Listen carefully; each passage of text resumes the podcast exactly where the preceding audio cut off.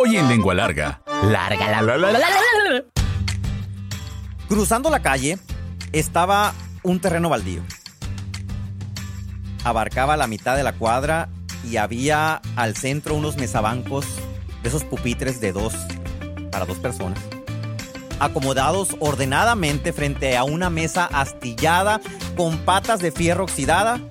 Y esa era la vista desde mi nueva recámara. A pesar de los 10 centímetros promedio que mide una lengua humana, todos somos lenguas largas. Nos encanta el chisme, nos gusta contar historias. Y qué mejor, aquellas que hablan de comida. Donde la lengua es parte importante de la deglución, masticación y sentido del gusto. Esto es Lengua Larga, el podcast donde el chef Juan Ángel te cuenta historias de cocina, consejos y recetas. ¡Comenzamos! ¿Qué tal, lengua largas? Me da mucho gusto que estén sintonizando, escuchando, viendo el podcast y, me da más gusto que se terminen aceptando como lengua larga. Así quiero empezar saludando a Cruzita Aguirre. Dice, soy fiel radioescucha de Lengua Larga los domingos por Radio Sonora. El podcast que usted eh, escucha generalmente en Spotify o, o quizá en YouTube o en Amazon Music, este, también se transmite por Radio Abierta en Hermosillo en el 94.7 y en todo el estado en diferentes frecuencias dependiendo de, pues de la señal y de los hertz y de todas esas cosas, ¿no? Dice, hice la receta del tamaluco de chorizo, súper sencillo y me quedó riquísimo. Me agradan las recetas sencillas, prácticas, pero ricas de sabor y siguiendo tus indicaciones, que siga por favor tu éxito. Muchas gracias, Cruzita Aguirre, te mando un abrazo. Eh, Yasmín Kate me puso así en mayúsculas y yo lo, transcribí en mayúsculas. Soy una lengua larga consagrada. O sea, consagrarse a algo es como, cre- creo que es como la comunión más perfecta y fuerte que puede existir respecto a la unión de una persona con algo o con alguien. Entonces, si estás consagrada como lengua larga, creo que podía ser como la presidenta del Club Lengua Largas. Algo así. Gracias, Yasmín Kate. Pongo el episodio y me meto a bañar. Así lo escucho. Me baño bien a gusto, suelto la carcajada con tus ocurrencias mientras me baño. Gracias, chef. Gracias a ti, Yasmin Kate. Nunca, me ha tocado que alguien me dijera que escuche el podcast mientras se baña. Eh, espero que sea relajante escucharme gritar y decir burrada y media mientras te bañas. Eh, Lupita de Hermosillo, qué bonita historia familiar. Muchas gracias por compartir la receta de los tacos. Fue el podcast eh, pasado, ¿no? Pasado, sí, el anterior. Se me hizo agua a la boca. Y por mi parte, yo quiero mandar saludos a Santana, eh, a toda la gente de Santana, Sonora. Es un municipio que está camino a la frontera de Sonora. Y quiero mandar un saludo a los que entregan la mercancía en Díaz Lighting, que es una empresa que vende luminarias, focos y demás. Que cada vez que voy y recojo focos ahí, me dicen, chef, somos lengua largas. ¡A picar cebolla! Lengua larga, la, la, la, la. Cruzando la calle de la que era mi nueva casa en ese momento, estaba un terreno baldío. Enfrente del terreno, hagan de cuenta que estaba la ventana de mi recámara, y en ese terreno había unos mesabancos, esos pupitres de que se sientan dos, ¿no? Que tienen así como un compartimento para meter los cuadernos, mochilas, lonches y demás. Estaban ordenados frente a una mesa de madera astillada, así ya podrida por el efecto del viento, del clima, del sol, del agua. Y tenía unas, mes- unas, unas patas, me acuerdo, de fierro oxidadas. Cuando llegué a esa casa, me acuerdo que le puse papel aluminio, ¿no? Uno, llega a sus casas y pues no todos tienen la oportunidad de como de comprar cortinas, pues entonces me acuerdo que llegué tapando todas las ventanas con papel aluminio en lo que me acabalaba para poner cortinas o algo. Era la casa, era una casa de mis papás. Yo estaba estudiando la preparatoria todavía.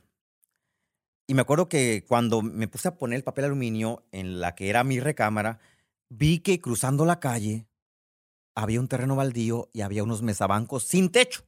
O sea, el sol, imagínense, era julio, el sol radiante de 50 grados en Sonora y los mesabancos ahí expuestos, ordenados así en forma de semicírculo, frente a una mesa astillada con patas oxidadas.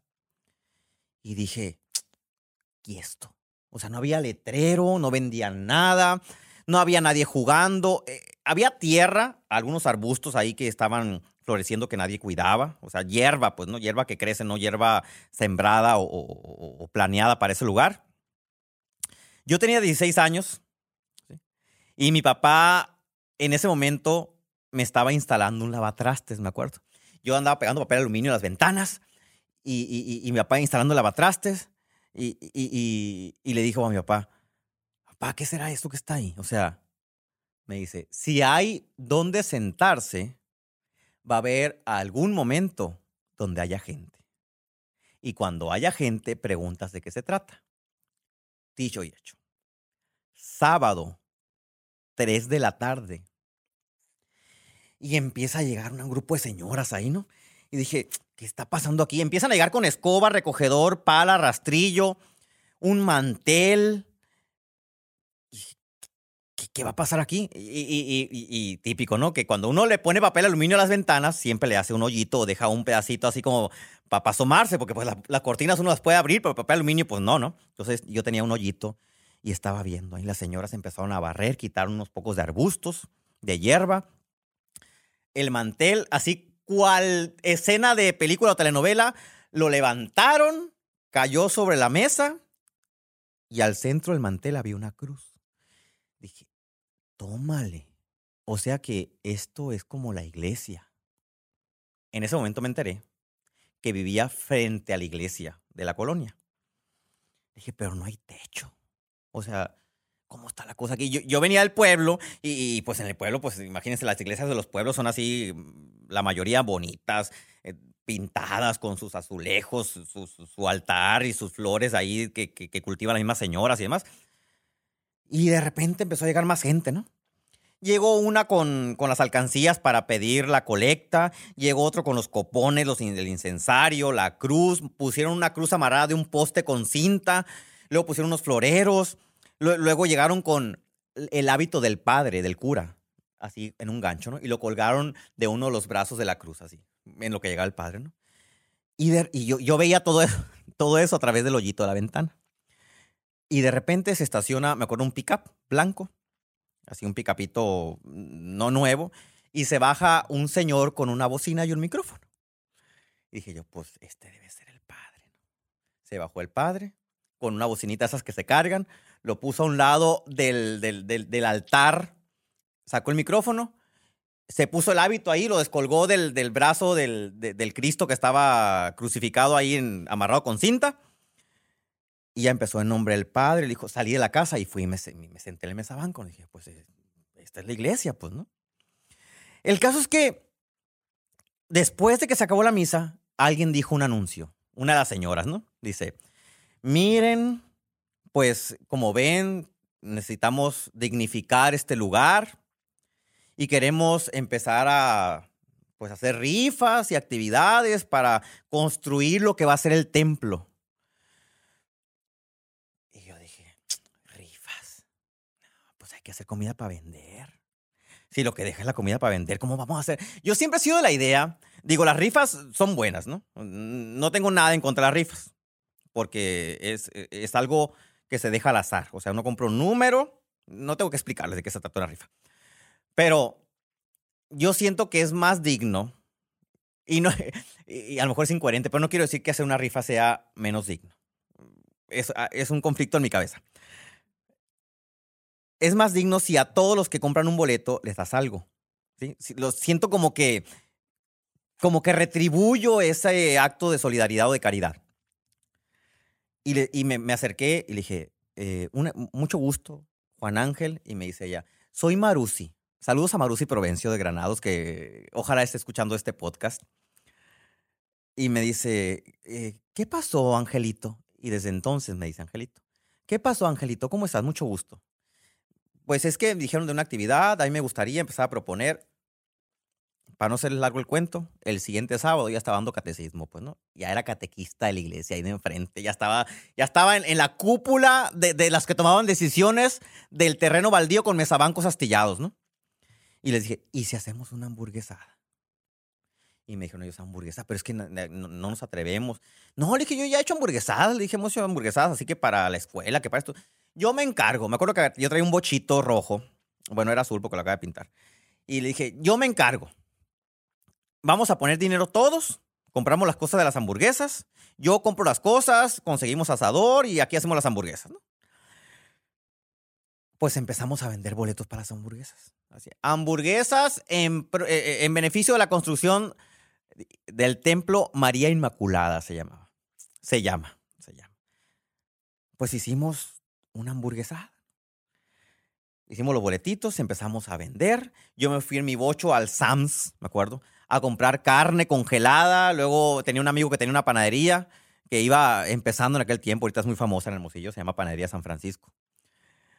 Y le dije, oye, Cheves, véndeme panecito barato, pues no, hacer la hamburguesa así. Me dio el pan barato, conseguimos papas más baratas, armamos la hamburguesada.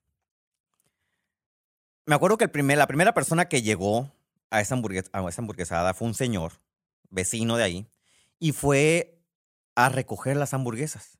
¿sí?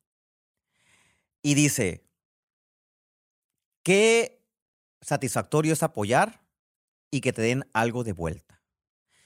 Y yo me quedé pensando en aquel momento, dije, no, no, no, no, no, eso está mal. Cuando uno apoya, ¿sí? Lo hace con los ojos cerrados, o sea, no esperando algo a cambio. La solidaridad no se mide respecto a lo que recibe uno de vuelta de manera inmediata, sino a- al acto bondadoso de dar algo por querer ser generoso y colaborar con alguna causa. Pero cuando me fui a mi casa, reflexioné y ese hombre tenía la razón. A revolver los frijolitos. Lengua larga, la la la la la. Ya que estaba en casa, dije, o sea, qué, qué- qué mal está esa persona. Dije, ¿qué, qué, qué- qué tipo de vecinos tengo que, o sea, que quieren apoyar y que les den algo a cambio, pues, ¿no? Si uno va a apoyar a la iglesia, pues tiene que apoyar, o si uno va a apoyar a alguien necesitado, pues lo hace y, sin, sin esperar que esta persona necesita, necesita te dé un sándwich o una, una soda, no. Pero aquel hombre tenía mucha razón. Estamos acostumbrados, me voy a ir al otro lado de la moneda, no, no quiero que vean la parte donde digo apoyar a alguien que necesite que no tiene que darte a cambio. Bueno, vamos a dejar eso de un lado. Estamos acostumbrados a hacer venta de tamales, hamburguesas, litros de barbacoa, etcétera, para ayudar a cierta causa. No sé, van a operar a mi papá, voy a hacer hamburguesas para vender. Eh, vamos a hacer un viaje de la escuela y vamos a hacer barbacoa de litro para vender, para sacar fondos, para que los porristas, entre los cuales está mi hijo, dicen las señoras, ¿no? Eh, vaya a la competencia Sinaloa. Y uno dice, bueno, sí, voy a apoyar, ¿sí? Compro mi barbacoa de 120 pesos el litro y cuando me llega la barbacoa, número uno no es de res, como dijeron. Tiene más retazo de cerdo que, que, las carnitas de la esquina. Y aparte de todo, es medio litro de agua, no de caldo porque ni sabor tiene, de agua y medio litro de retazo deshebrado. Y aquello sabe a puerco muerto. Hay una diferencia entre carne con sabor a muerto y carne con sabor a carne. La carne con sabor a muerto es aquella carne que a lo mejor no es de muy buena calidad o que la vendieron en oferta porque se les calentó, lo volvieron a refrigerar y ya tiene bacterias y, huele mal. Y así huelen esas barbacoas. O va uno y compra las hamburguesas en beneficio de la iglesia, no, no, no, no las nuestras. Ahorita les voy a aclarar el punto.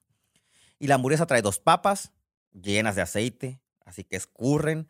La carne de la hamburguesa parece cartón y el pan está más seco que el desierto altar. Y dije, sí, tiene razón este señor. La caridad no debe ser pretexto para que quienes la necesitamos o quienes la pedimos a través de una venta como esta que hicimos en la iglesia, demos una cochinada a cambio. ¿sí? Si vamos a hacer un evento de beneficio social en el que tenemos de por medio la comida, no debemos de dar cochinadas escudándonos en que no, es que es para ayudar a la cirugía de corazón abierto. Y menos aún cuando todavía consiguen regaladas todas las cosas. O sea, consiguen el patrocinador de la carne, el patrocinador de las papas. Yo busqué mejor precio de la- de- de- del pan, de tal manera de que la hamburguesa, que yo me acuerdo que en aquel tiempo la hamburguesa nos salía en 8.50, ¿no? 8.50, completa terminada, hace muchos años. Y nosotros la damos en 50 pesos, le ganamos como 42, 41 y feria, ¿no? Entonces, ¿cómo es posible que estemos dando una cochinada a cambio de una aportación. ¿sí? Y es ahí cuando tenemos que quitarnos de la cabeza la idea de que por caridad podemos justificar cualquier cochinada. No. Si ustedes van a hacer una hamburguesada, tamaliza, barbacoiza o lo que sea, tienen que dar la misma calidad que si la vendieran en un restaurante. No hay, no hay motivo para que hagan lo contrario. ¿Y saben qué es lo mejor de todo? Que no va a ser la primera ni la última vez en la que les compren barbacoa o hamburguesas para apoyar la causa. Si se dan cuenta que la comida estaba buena, van a seguir regresando. Así como hicimos mil hamburguesadas, oigan, que es con lo que quiero eh, ir cerrando. Hicimos muchas hamburguesadas, de tal manera de que si ustedes van ahorita a, este, a esta iglesia que está por la, em, eh, es la calle Carlos Calón Zambrano en las Arboledas, se van a dar cuenta que esa iglesia tiene hasta un jardín interior. Y de frente al jardín interior hay un cristal templado, es un templo enorme y se hizo a base de buenas hamburguesas. Échale queso. Lengua larga. La, la, la, no les voy a pasar la receta de las hamburguesas que hacemos ahí porque la carne la compramos congelada, pues no. Pero les voy a pasar una receta de hamburguesas rendidoras que no son totalmente de carne, sí, pero que ustedes pueden hacer, hacerlas para, pues para juntar recursos sin gastar tanto dinero, pero que siga siendo un buen producto y una hamburguesa digna. ¿Sí me explico? Va para allá. Vamos a necesitar para estas hamburguesas dignas eh, que nos van a ayudar a obtener eh, eh, fondos para lo que ustedes quieran, lo siguiente. 500 gramos de carne molida de res, pulpa, pulpa negra o pulpa bola. 200 gramos de soya, ¿sí? Todas las hamburguesas ahorita que venden congeladas tienen soya, ¿sí? Todas. Y le ponen sus gegeres para que, que sepan bien. Entonces les voy a decir cómo hacerla para que les haga más barata y siga siendo una buena hamburguesa. 4 litros de agua, dos hojas de laurel, una naranja completita, con todo y piel la vamos a usar de hecho, dos cucharadas de sal, dos huevos, una cucharada y media de sal con ajo, una cucharada de pimienta molida, dos cucharadas de mostaza, tres cucharadas de salsa katsup, dos cucharadas de salsa inglesa, media cebolla finamente picada y pan molido. El pan molido va en la cantidad que lo necesite. Vamos a empezar. Y van a ver que le van, a querer dedicarse a hacer hamburguesas congeladas para vender después de que vean la receta y la prueben. Van a poner a hervir los 4 litros de agua con las dos hojas de laurel y la naranja completa. Parten la naranja por la mitad, la avientan en el agua. Cuando ya haya hervido unos 5 minutos, se va a hacer una infusión. Y esa agua va a saber a laurel con naranja. Apagan el agua, avientan la soya y la tapan. La fórmula secreta para que la soya no sepa a soya hedionda, así como sabe la soya, que huele muy feo, es aromatizándola desde el inicio. Entonces, si la hidratamos con una infusión de cítrico con laurel, aquello va a saber mucho mejor. Ok. Hirvió el agua cinco minutos con la naranja y, el laurel. La apagaron, aventaron la soya, la taparon y ahí dejan, déjenla que se enfríe. Retiran la naranja, retiran las hojas de laurel, y esa la van a exprimir. La soya la van a colar y la van a exprimir con las manos. O la pueden poner en un sedazo o trapo de tal forma que la expriman muy bien y quede la soya vacía de agua o vacía de líquido. Porque el éxito de una buena soya es que absorba el sabor de los demás ingredientes. Y si no está bien exprimida, va a estar llena de agua y no le vamos a permitir que absorba los ingredientes del sazón. Ok. Van a poner la soya ya hidratada, exprimida, junto con la carne esos 200 gramos de soya se van a hacer como unos 550, 600 gramos después de que se hidrate, porque ya, saben que duplica su tamaño. La van a combinar con 500 gramos de carne molida de res y los demás ingredientes. En un tazón, medio kilo de carne molida, la soya hidratada, dos cucharadas de sal, dos huevos, sal con ajo, la pimienta, mostaza, catsup, salsa inglesa, cebolla. Lo van a mezclar todo eso el pan molido lo van a añadir dependiendo de la cantidad de humedad que tenga. Si no estuvieron bien la soya, les va a ocupar más pan molido. Si la carne molida tiene un poquito más cantidad de agua, van a ocupar más, eh, este, más pan molido. Si la mostaza está muy aguada, la cápsula está muy aguada, van a ocupar echarle más pan molido. El pan molido nos va a ayudar a integrar una masita que le reste humedad a, la mezcla y se pueda compactar para que se hagan los círculos. Forma de hacer, esto lo aprendimos haciendo tantas hamburguesas. Forma para hacer las carnitas bonitas redondas en una tapadera de mayonesa, esas tapaderas grandes de mayonesa. La van a agarrar, la van a voltear, van a poner un hule, una bolsa, ahí van a meter la carnita, van a sacar el hule y va a quedar la hamburguesa redondita. Y todas las hamburguesas van a quedar del mismo tamaño y casi casi del mismo gramaje. Fórmula para que empiecen a vender hamburguesas o para que las haga rendir en su casa si tienen 80, 50 chamacos, ¿no? Esto que les estoy diciendo es lo que viene dentro de una bolsa de hamburguesas congeladas del Costco, del Sam's, etc. No tan bueno porque aquí yo le estoy poniendo cebollita y todo, ¿no? Y esta fórmula es la que usaba mi mamá cuando nos hacía hamburguesas en el pueblo que no alcanzaba la carne molida. Porque en el pueblo para hacer hamburguesas tenían que corretear al matancero que nos apartara el pedazo de carne, hornear el pan, molerla nosotros mismos, que creo que les conté eso en algún otro podcast. Entonces a veces nomás salía medio kilo de carne y éramos cuatro que comíamos como si fuéramos ocho, principalmente mi hermano que se come dos hamburguesas y media con papas y se las sigues comiendo tal cual. Entonces tenía que hacer rendir y así la hacía rendir. Créanme que cuando prueben esta combinación de sabores van a decir, está bien, acepto la soya es tan buena la preparación que van a querer quitarle carne para ponerle más soya, que, es lo que terminé haciendo. Incluso esta receta yo ya la he preparado sin carne res, solamente con pura soya. Y queda deliciosa. El pan molido hace que la soya se dore por fuera de una manera espectacular y queda esa textura crujiente por fuera, doradita, húmeda por dentro, con bastante sabor.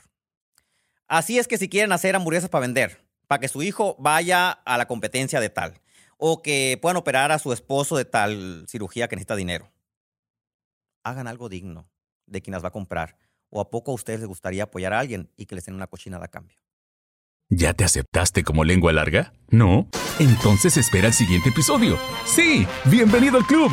Sigue al chef Juan Ángel en Facebook, Instagram, YouTube, Twitter, OnlyFans. Uy, no, eso no. Busca recetas, cocina con él e interactúa. Búscalo en todas las plataformas como Chef Juan Ángel. Afila la lengua larga para el siguiente episodio. ¡Adiós!